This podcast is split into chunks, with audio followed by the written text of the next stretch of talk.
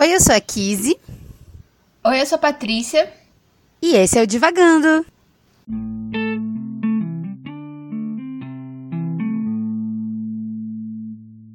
Oi, pessoal, como vocês estão? Hoje nós estamos aqui para mais um episódio do Divagando, com mais um livro, mais uma leitura. E hoje a gente vai falar sobre O Sol é para Todos, da autora Harper Lee. E como vocês já estão acostumados, né? Um pouco acostumados, porque isso acontece mais frequentemente do que a gente gostaria. A gente já tá avisando que a gente ainda não terminou de ler o livro. É, a vida do proletariado é difícil. Ele muitas vezes impede a gente de ler os livros. Então, só pra vocês saberem, né? A gente vai fazer aquele episódio mais sobre as nossas expectativas, né? O que a gente já viu, já, já pensou um pouco sobre o início do livro. Mas é isso. É isso que a gente vai falar hoje. É dessa forma. E para já começar, né, com o pé direito, a Kizzy vai fazer o nosso resumo, que também vai ser menor, né? que vai ser até onde a gente leu, mas a gente tá aí. É, é sempre. A, a vida do proletariado realmente é muito difícil, né? Então. a gente tá aqui hoje na cara e na coragem para tentar fazer este resumo eu já sou, não sou lá muito boa com resumos, então fazer um, um resumo de um livro que eu estou no início é, fica um pouco mais complicado, não é mesmo? Mas vamos lá. O Sol é para Todos, da Rapeli, conta a história, na verdade, tem a história contada, né, pelas Scout, acho que é assim, né, pelo menos é assim que eu leio o nome dela, é o apelido, né? E ela é uma criança ali, ela, né, tá, tá começando a vida escolar dela, então eu calculei que ela tem uns 6, 7 anos, mais ou menos. E ela. É, a impressão que dá é que ela tá lembrando, né? Tipo, ela tá contando a infância dela. E ela fala muito sobre, ali, sobre a vida dela nessa, nessa, nessa cidade pequena do sul dos Estados Unidos, onde ela e o irmão, Jam, tem um, um amigo que vai só nas férias de verão, o Jill, e ela vai contando ali a, a vida, principalmente ali dessas, dessas férias de verão, né? As coisas que vão acontecendo nas brincadeiras deles. E as coisas que acontecem também né, na cidade, né? É, e no retorno à escola, enfim, ela vai contando ali aquele cotidiano dela. É o pai da, da Scout do Jam, ele é um advogado éticos, e isso, pelo pouco que eu li a respeito do livro, parece que vai ser um, um ponto-chave ali para o futuro da história.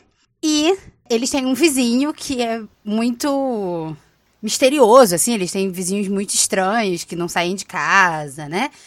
É, que, histórias muito estranhas perpassam ali a casa é, Hadley, eu acho, a família Hadley.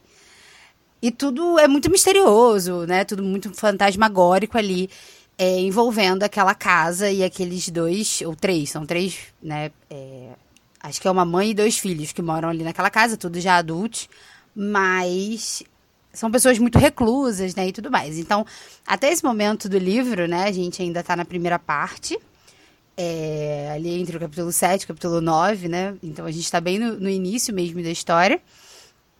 Essa é a aura ali do, do, do livro, né, até então, essas três crianças, essas duas crianças, né, e nas férias tem essa terceira criança, que estão vivendo ali na, na comunidade deles e nas brincadeiras deles e com as suas é, relações interpessoais e com, com o pai e a empregada Cal, Calpurnia. Acho que é esse o nome dela. E é basicamente essa a história do que a gente está lendo até agora, né? Não é um resumo propriamente, mas é mais ou menos onde a gente está. Certo, Patrícia? Certo.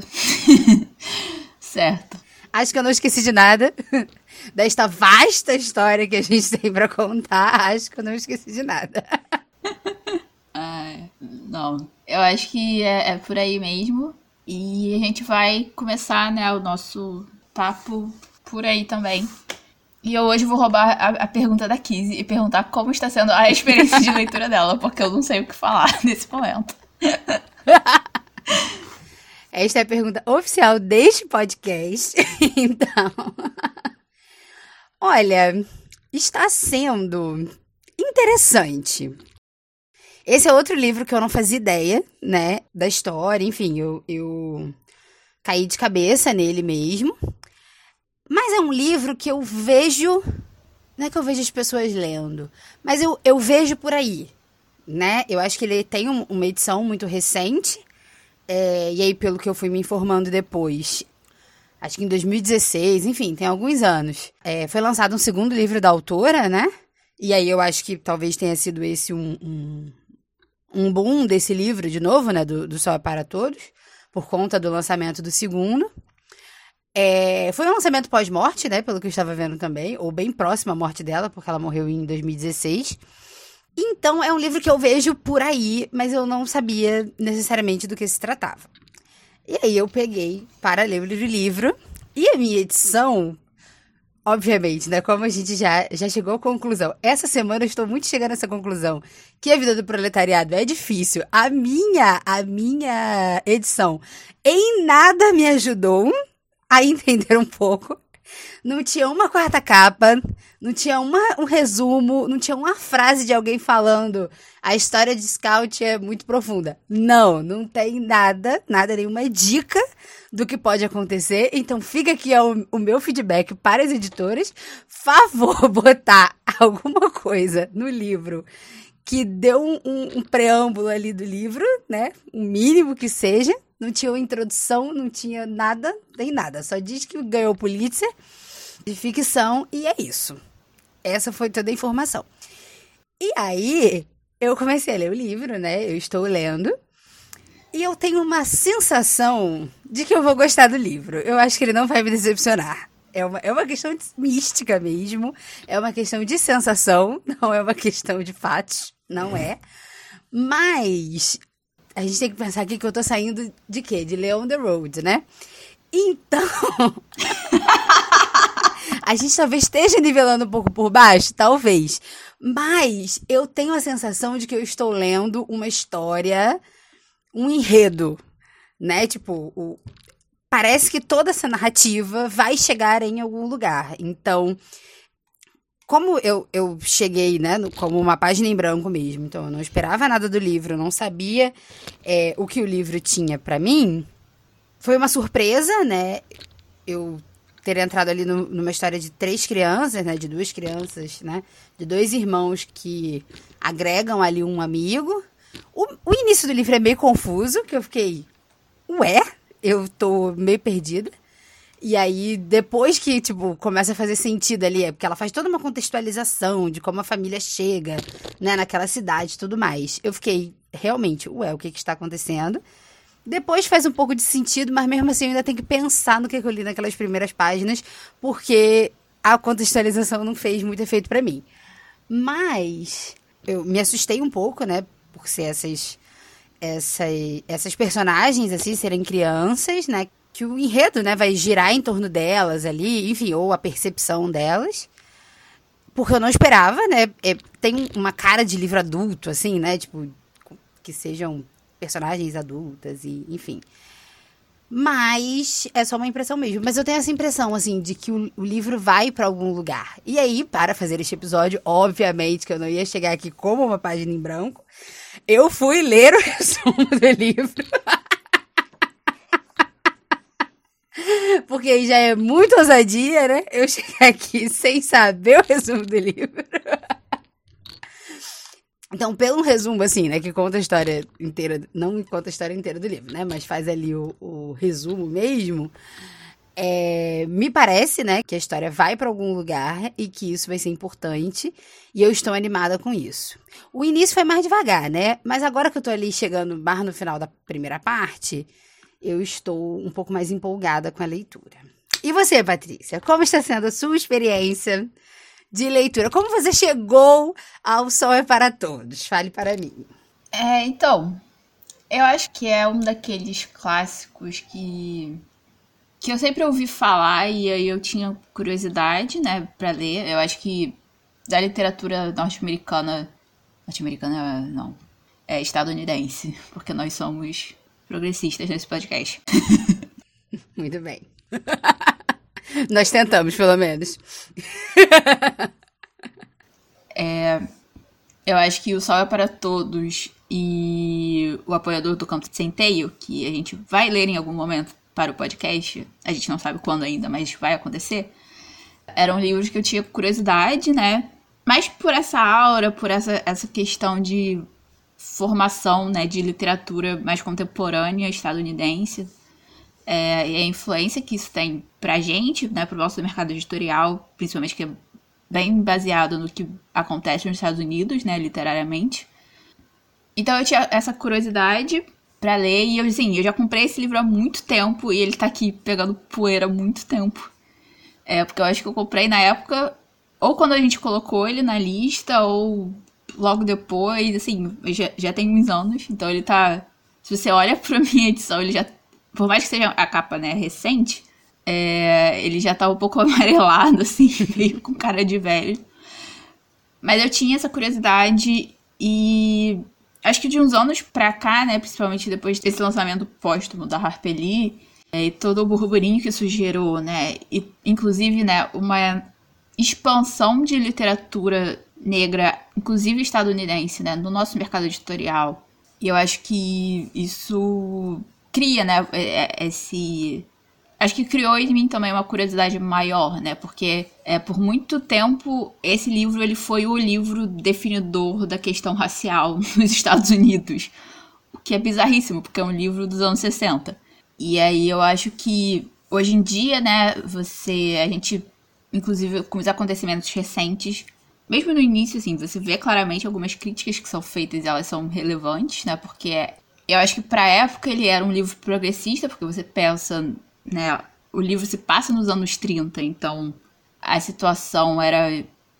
Não sei se eu posso falar pior, mas era tão ruim quanto é, mas de formas diferentes.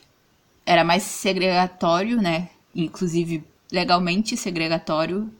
Mas era um livro que, até onde eu sei, né? A questão era tratada com o viés, né? De, de que pessoas negras são pessoas, né? E eu acho que o título do livro passa por isso também é, e se você né, que está ouvindo a gente quer saber um pouco mais, dá uma pesquisada que você logo vai descobrir qual é a questão do livro. A gente ainda não chegou nela. É, né, o tema principal, a gente ainda está bem no início, mas ele tem a ver com racismo. E eu acho que sim, como uma autora branca escrevendo sobre racismo, a gente precisa sempre ter esse, essa visão, né? Esse óculos de que é uma autora branca estadunidense nos anos 60, escrevendo sobre racismo nos anos 30. Então, isso é uma coisa que a gente não pode perder de vista. E, assim, inclusive lendo, né, esses últimos livros que a gente está lendo, o On The Road, que a gente falou um pouco sobre essas questões, é, e o Sol para Todos que vai tocar isso mais claramente.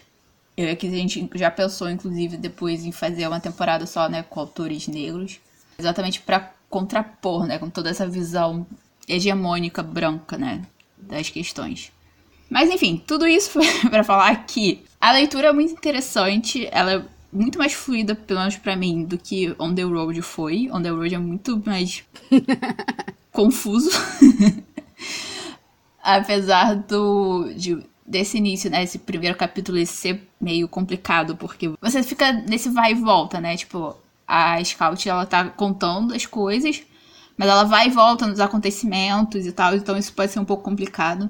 Mas comparando com o The Road é muito mais tranquilo. Super. E você tá vendo, né? Aos poucos você vai vendo o enredo se montando ali. Você vai vendo as, o que, a contextualização daquilo que vai acontecer. É, eu acabei de ler uma, uma coisa, né? É, porque eu tava lendo agora mais cedo. Que já demonstra claramente, assim, qual é a visão das pessoas, né? Que vai acontecer quando o conflito principal acontecer. Eu usei a palavra acontecer 300 vezes, gente. Desculpa. Mas é, só, só pra, você completar a sua frase, já vou logo fazer minha pergunta. É, me diga, o que é? Porque, como nós sabemos nesse podcast, a Patrícia pega a minúcia do livro muito antes de mim. Então eu já estou aqui curiosa. Vai, pode contar para a gente o que você viu, o que você está falando. Eu já li o que você já leu, então tá tudo certo. Vamos lá, pode dizer. oh, é porque a cena que eu, eu tava lendo agora é que contextualizando geral, né, para todo mundo.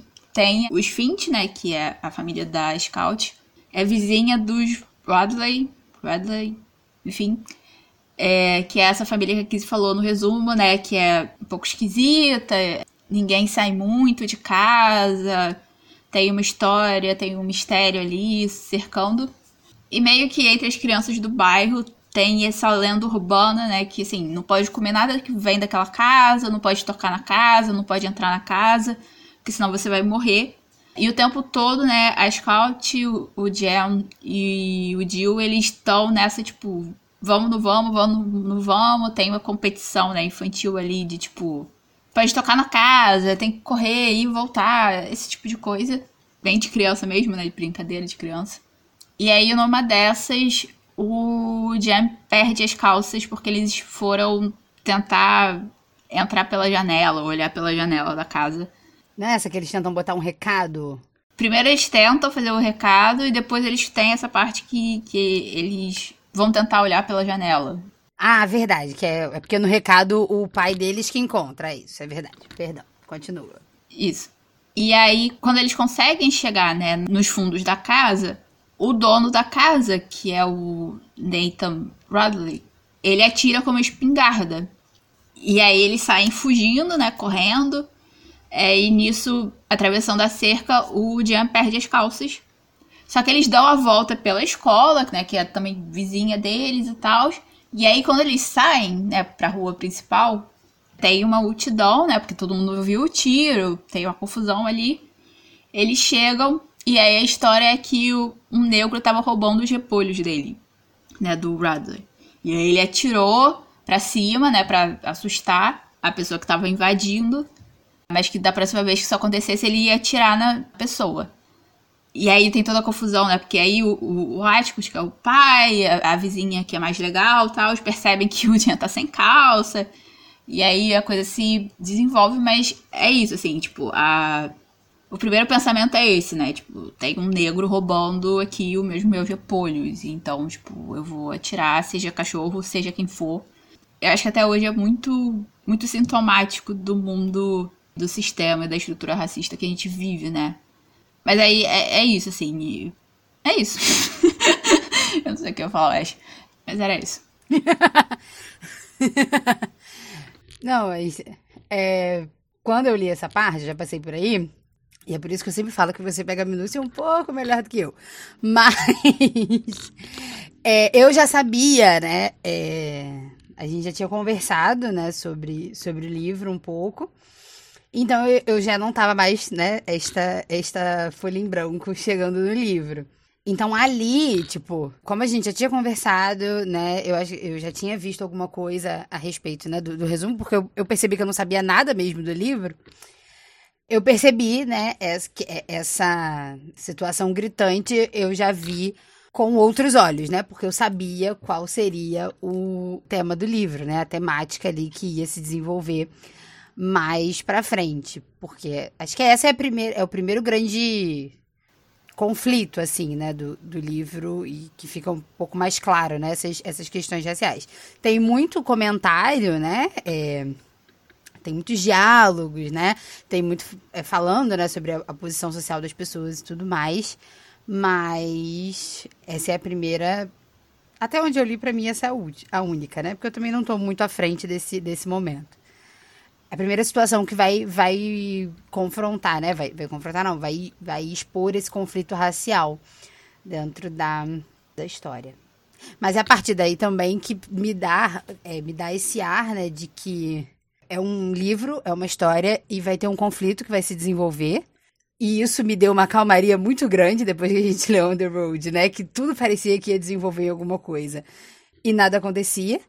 Então, na questão de história, né, de estrutura do livro, isso me deu uma calma de que, meu Deus, todo esse tempo não será em vão e o livro vai me levar a algum lugar. É, assim, eu acho que, como você falou, é o primeiro grande momento, né, que essa temática, né, vai ser mostrada, né, do conflito. Mas eu vejo desde o início, assim, pequenos comentáriozinhos e pequenas coisinhas, né, que são que vão contextualizando, né? Que aí quando acontecer você vai já tá um pouco, né? Ou pelo menos assim, um autor, um autor, um, um, leitor mais atento, ele vai ver, né? Vai chegar e vai, ah, eu tô vendo isso já se montando. Porque eu acho que também, assim, se a gente pensa na época que o livro foi escrito, né, e foi lançado, deve ter sido um choque muito grande, né, quando acontece mesmo que vai acontecer. Deve ter sido um choque grande as pessoas falarem, meu Deus, é sobre isso o livro, né, é, é isso. Mas ao mesmo tempo é muito esquisito e muito interessante que o livro todo é visto, né, do ponto de vista de uma menina, assim. Ela tá ali, ela tá vivendo a vida dela de criança, com as brincadeiras, com as questões de criança, os comportamentos de criança, assim. A gente sabe que escrever criança é difícil. Achar um livro, tipo, com crianças bem escritas é muito difícil. Então, eu acho que isso é, é uma coisa bem legal, né? Tipo, você vê as crianças se comportando como crianças. É, às vezes eu fico confusa em relação às idades deles, porque eu acho que também tipo, o sistema escolar naquela época era diferente do que é hoje em dia, então. E é uma área, assim, rural, sabe? Não é uma grande cidade e tal, então as coisas são um pouco diferentes naquela época. E eu tenho um comentário muito, muito aleatório sobre isso, porque no primeiro dia de aula da Scout, ela, né, tá ali com os colegas e, assim, a maior parte é repetente, né, não consegue sair. É, muitos deles são filhos de fazendeiros, assim, muito pobres, tem gente que não tem, tipo, o que comer e tal. E aí um deles tem, tipo, bicho do pé, sabe? E aí, ou a professora, ou alguém comenta, tipo, uma cura de bicho do pé, sabe? E aí eu fiquei. Nossa, tipo, os Estados Unidos nos anos 30 não era muito diferente do Brasil nos anos 30, sabe? Porque eu lembro é, eu lembro eu da escola, tipo, estudando, tipo, bichos do pé, sabe? Tipo, parasitas que você pode pegar, tipo, na roça, se você não tiver cuidado e tal. É só um comentário aleatório. Mas. no meio do comentário aleatório eu me perdi no que eu tava falando. Mas enfim. Acontece sempre. Você tava perdida sobre a idade dela. Isso. E a, a, situação escolar, e de que ela é uma criança, e personagens crianças são difíceis de serem escritos. A gente tava mais ou menos por aí. Isso. É porque eles têm alguns comportamentos, e, e o Dio, né, porque ele passa só o verão naquela cidade, ele é de outro lugar, assim, não, não parece de uma cidade muito maior, mas ele é de uma outra cidade, a situação dele familiar é totalmente diferente, né, da, da Scott e do Jen. Então ele tem, tipo, uns outros conhecimentos, umas coisas diferentes que ele, que ele faz também. Então ele ficou meio perdida, né, na, na idade. Eu até fui no início do livro, porque o início do livro é ótimo, assim, o primeiro parágrafo. É um daqueles primeiros parágrafos que, quando você estuda produção editorial, os professores falam, né? Tipo assim, é esse tipo de, né, de primeiro parágrafo, quando você lê, você sabe que o livro vai emplacar, porque ele é muito, tipo. Ele é muito ele já te joga assim na história de um jeito que você fica curioso, né? Tipo, pra saber o que, que tá acontecendo, o que, que é isso. E aí eu fui ler, aí eu voltei no início e aí fala, né, que o Jen quebrou o braço. Ele tinha mais ou menos 13 anos quando ele quebrou o braço. Então, tipo, dá pra pensar que eles têm mais ou menos a cidade, um pouco mais novos nesse momento que a gente tá lendo. É, mas às vezes eu fico confusa mesmo, mas não tem problema. E é isso, assim, é, é esquisito às vezes é esquisito ler crianças sendo crianças, sabe? Tipo, você começa como adulto. E eu não sou, tipo, eu me tornei adulto não tem tanto tempo assim. Vela, tipo, como a cabeça de criança é diferente. E aí, tipo, às vezes tem certas coisas que eu leio e eu fico assim, ah, é por isso que a minha psicóloga fala isso das crianças, sabe? Tipo, e da minha propriamente infantil, mas enfim. Ou da minha criança interior, melhor. Mas eu fico assim, ah, eu entendi agora isso. e você, Kizu, como tá sendo ler essa história desse ponto de vista infantil? Eu acho que dá até uma esperança, assim, na verdade, de que existem literaturas com crianças um tanto quanto normais. Porque a nossa experiência aqui com crianças, eu tô tentando lembrar aqui, nós tivemos Jane Eyre, que, enfim, coitada. É, tivemos Oliver Twist, que, enfim, coitado também. É, eu tô tentando lembrar de outra. Tem um Pequeno Príncipe, mas eu não sei sinceramente se o Pequeno Príncipe conta como criança, já que ele não é do planeta Terra. É... então, eu estou tentando lembrar de outra, mas eu acho que foram essas as nossas crianças. Então, eles são crianças, né? Eles são crianças normais, né? E tem todo aquela coisa que criança faz, né? Tipo assim, da aceitabilidade, porque eles tipo, da, da aceitabilidade. Nossa, que difícil. Da aceitação entre. entre. entre eles ali, né? Porque eles. No ponto que a história ali começa a se desenvolver. O Jam vai pra escola e a, a Scout ainda não, né? Ela ainda vai pro seu primeiro ano na escola. Então dá muita impressão de que são os dois ali, né, naquela, perto daquela vizinhança. E depois chega o, o, Jill, né? Que é esse, esse amigo de outra cidade que vem passar as férias na casa da tia. E aí eles. Como é que eu posso dizer? Eles são crianças, né? Eles se implicam, eles, eles, né? Eles sobem na árvore, eles correm, eles brincam, brincam de imitar os vizinhos. É, eles têm os próprios jogos, as próprias encenações, encenando os livros que eles gostam, né? É, o Jill que já viu o filme, então ele pede para eles contarem. Enfim, são, são dinâmicas de crianças normais, né? Que estão vivendo uma infância normal e sem todos aqueles problemas, né? Que, por exemplo, a gente viu na. É, não é nem sem todos os problemas, mas são crianças em situações diferentes, né? Porque uma coisa que, que a Jane Eyre e o Oliver Twist têm em comum é que eles foram crianças órfãs, né? Então, eles tiveram que lidar com outros problemas porque eles estavam em condições diferentes, que não é o caso da Scout e do Jam, né? Porque eles têm ali o pai, né? Eles moram numa casa, né? Eles, eles têm uma posição, né, na, na vida e na sociedade, eles têm uma segurança. Então eles conseguem ser essas crianças, né, que brincam e riem e ficam tomando conta da vida do vizinho estranho, ficam com medo, né, do, do vizinho que é meio estranho. Então é, é divertido, assim, ver essa dinâmica entre eles, né?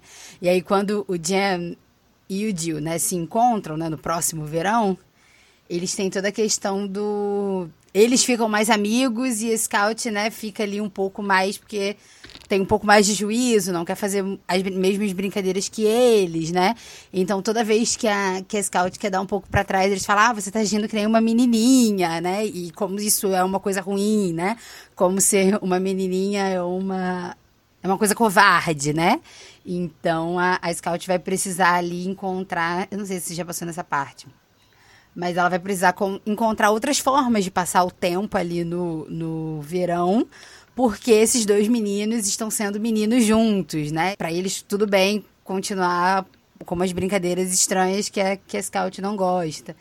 Então, a Scout vai precisar ir, né? Então, ela vai descobrir a casa da vizinha, ela vai é, explorar outros lugares, né? Porque ela tem essa. Existe essa separação ali na, na infância, né? onde onde tem os meninos e a menina, né? Então eles, eles vão se separar por essa diferença de gostos e, e tudo mais. Mas você falando sobre a escola, eu achei assim muito curioso assim a, a, a questão da leitura, né? E, e como escola é sempre uma, uma coisa peculiar, né?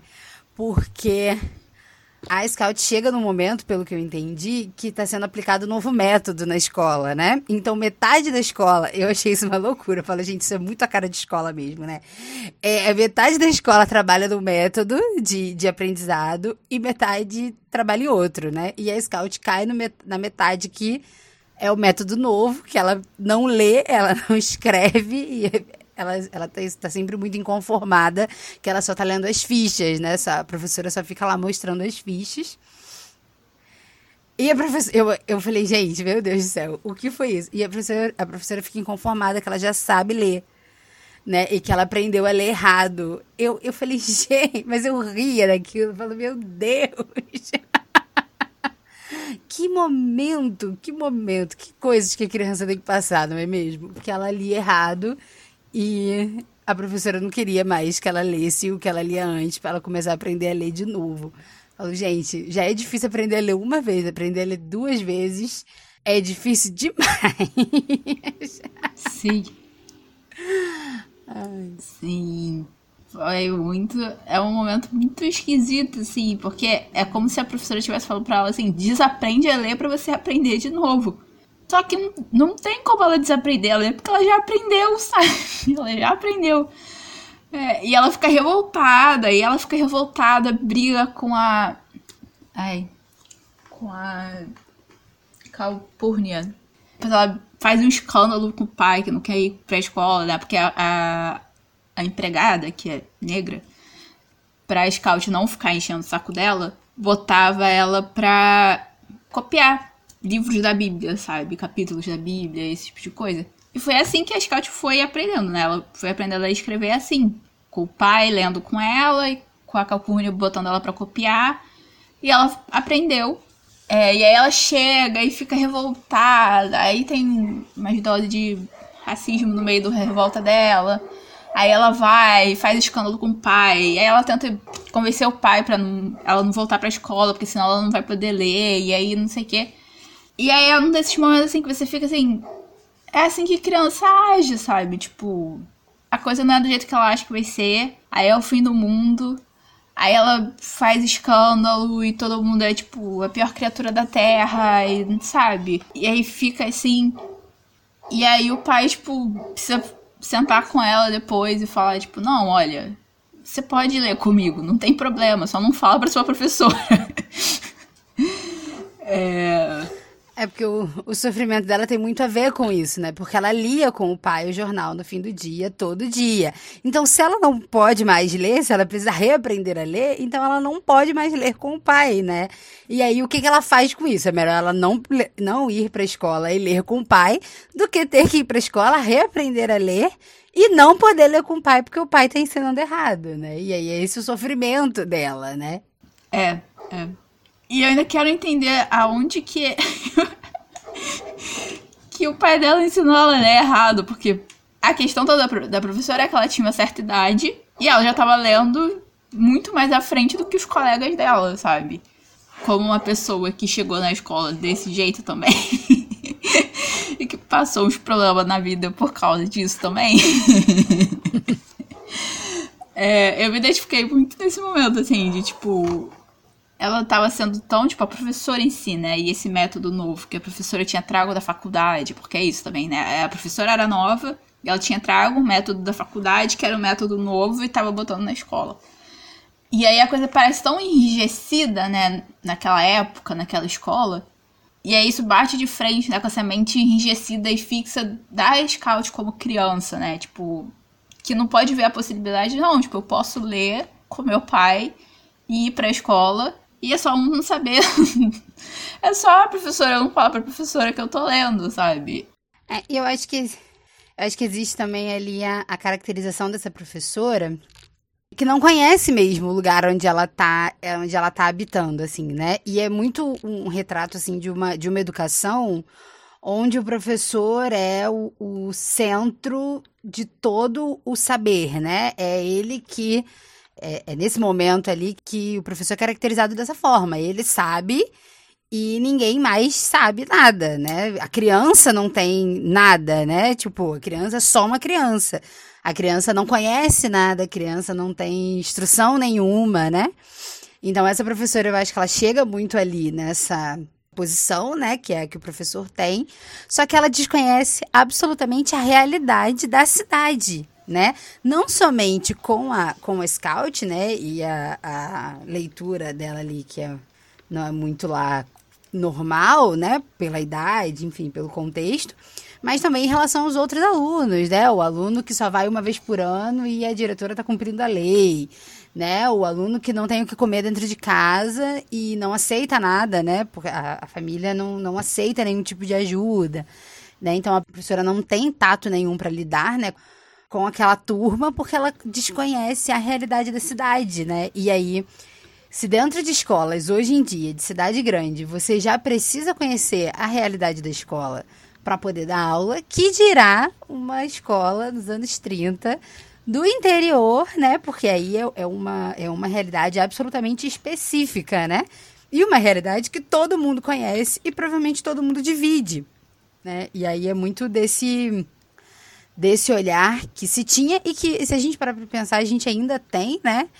É, eu acho que sempre quando a gente trata né, de livros que, com criança, a gente fala sobre isso, né? Sobre essa, essa vivência que a criança tem e que o adulto ignora, né?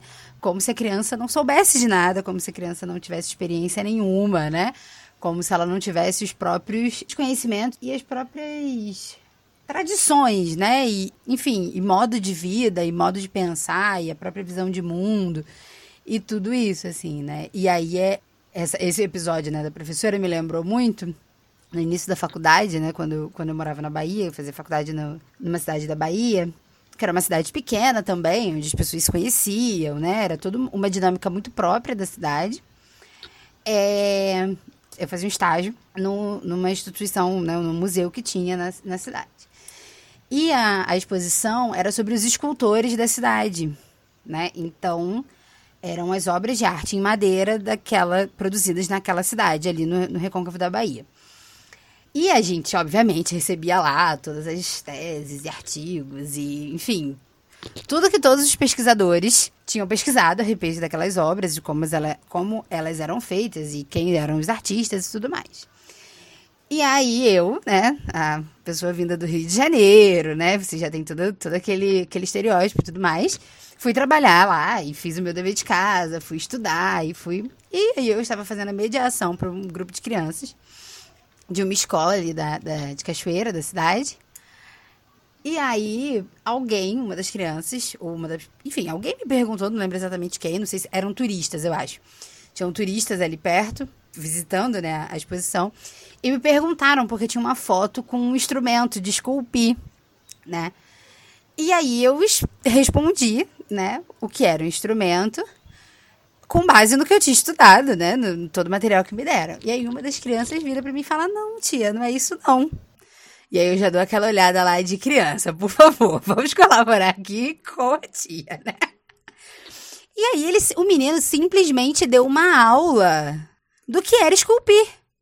Ele falou do, pra que que era aquela, aquele negócio, como que fazia, como que a madeira tava, tarará, tarará, tarará. ele me deu lá uma aula, né, muito rápida e do vocabulário de uma criança, e a criança devia ter lá uns 7, 8 anos, por aí. E aí eu fiquei. Aí eu perguntei, eu falei, mas como é que você sabe disso, né? Ele falou, ah, porque o artista é meu tio. E aí, e aí lendo essa, essa, essa professora, né? Tipo assim, eu era estranha, né? No, no ninho ali, eu estava fazendo meu trabalho, né? Tentei fazer o meu trabalho com o melhor que eu pudesse, com o melhor que eu pude, com o que eu tinha. Mas, é, só por ele ser uma criança, né? É, é aquele senso comum, né? Tipo, Querido, eu estudei, eu li tudo o que, todo o material que me deram, né, a respeito dessa exposição. Mas beleza, eu posso ler todo o material, mas o escultor é tio dele. E ele tá dentro do ateliê do tio. E ele tá aprendendo, né, junto com o tio, né? Então, essa arrogância ali, né, da, da professora, né, de se colocar em, na frente, né, e, e, e à frente de todo conhecimento, né, a possuidora, né, de toda razão e de todo, de tudo que pode ser sobre as crianças me fez lembrar muito desse episódio, né? Porque ela não conhecia, né? E aquelas crianças se conheciam, né? Aquelas crianças sabiam quem era repetente, quem era novo, né? Quem era irmão de quem, quem morava onde, né? E aí me, me fez lembrar muito disso. Sim, eu acho que é, é muito. Você falando me fez pensar muito, né? Como essa professora e esse método que vem da faculdade novo e tal é, é uma grande metáfora, né, tipo, do progresso, né? Dessa ideia de progresso que a gente tem e a gente é enfiado goela abaixo todo santo dia, né? De que o que a gente já tem, né? O que a gente aprende na experiência, o que a gente aprende com quem tá com a gente, o que. Né, os saberes que a gente tem da vida, eles são inferiores aos saberes acadêmicos, aos saberes progressistas, ou aquilo que vem de fora, né? E aí é, é isso, né? Você tem essa sempre essa ideia de que quem não tem ainda aquele conhecimento que vem de fora, que é acadêmico, que está nos livros e que né, está sendo revolucionário em algum lugar, não tem nada, né? Não conhece nada e tal. E não é isso que você vê com a Scout, né? Ela conhece as pessoas da região dela, ela conhece tudo que o pai dela fala para ela e conta para ela, pro irmão, e ensina pros dois tudo que a, a, Meu Deus do céu, não consigo falar o nome da mulher, coitada. Calpurnia. Calpurnia. Tudo que a Calpurnia fala também, ensina para ela, porque é isso, né? Assim, eles dois, eles são órfãos de mãe. Então tem essa empregada, né? Desde sempre cuidando deles e é, criando eles.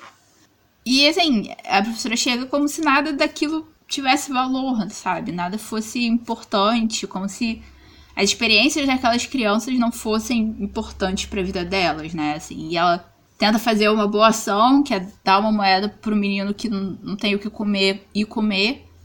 E aí as que precisam se meter e falar, tipo, não, ele é de tal família, tal família não aceita, sabe? Eles não aceitam nenhum tipo de ajuda, seja de uma pessoa, seja de do governo, eles não aceitam.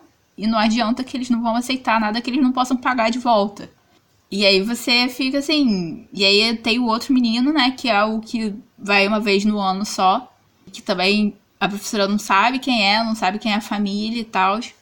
E é interessante, né? Porque aí nisso você começa a conhecer também a cidade, né? E as pessoas daquela cidade, aquele lugar. Junto com o que vai acontecendo, né? Na vida da Scout. Você vai conhecendo junto e isso é, é bem legal.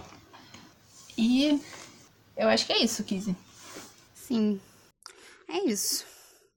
É bem por aí, né? Com essa essa professora estranha no ninho, né, também nos coloca como estranhos no ninho, que não conhecemos aquela cidade, né?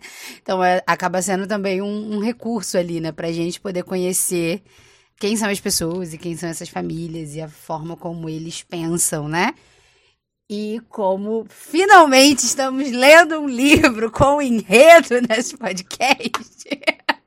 com um enredo que faz sentido, isso tudo é muito bom, porque nos apresenta a história e nos dá a entender que nós vamos chegar a algum lugar.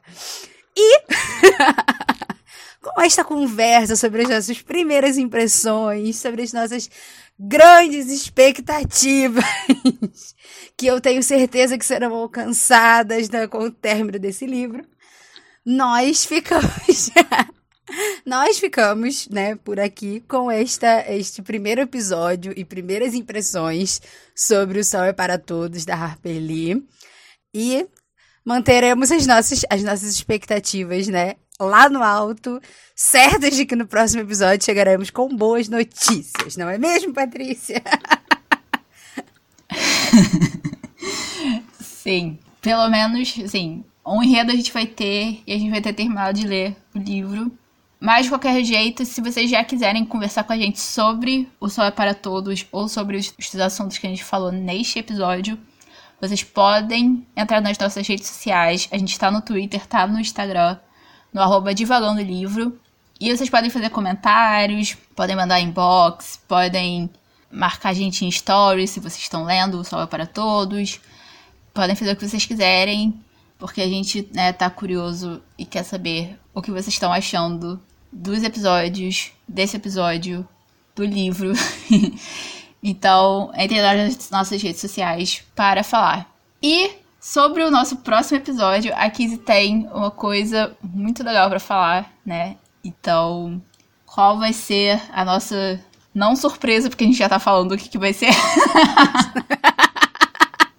Mas o que, que vai acontecer no nosso próximo episódio, Kizzy? No nosso próximo episódio, nós, né? É, nesta temporada, nós já recebemos é, convidadas aqui para falar junto com a gente sobre, sobre o livro. E este episódio nós teremos uma convidada também. Então, para continuar a discussão sobre o Sol é para Todos, nós vamos receber aqui a Emily que está no Instagram, arroba Pontes. Ela é uma psicóloga e leitora e minha irmã. Então. Eu tava só esperando. o Pontes não é uma coincidência, nós estamos aqui mesmo. nós estamos mesmo da mesma família. E é isso, e vamos, vamos recebê-la no próximo episódio para continuar essa conversa. Então, um beijo e até daqui a 15 dias. Beijo, pessoal. Até o próximo episódio com a nossa convidada super especial.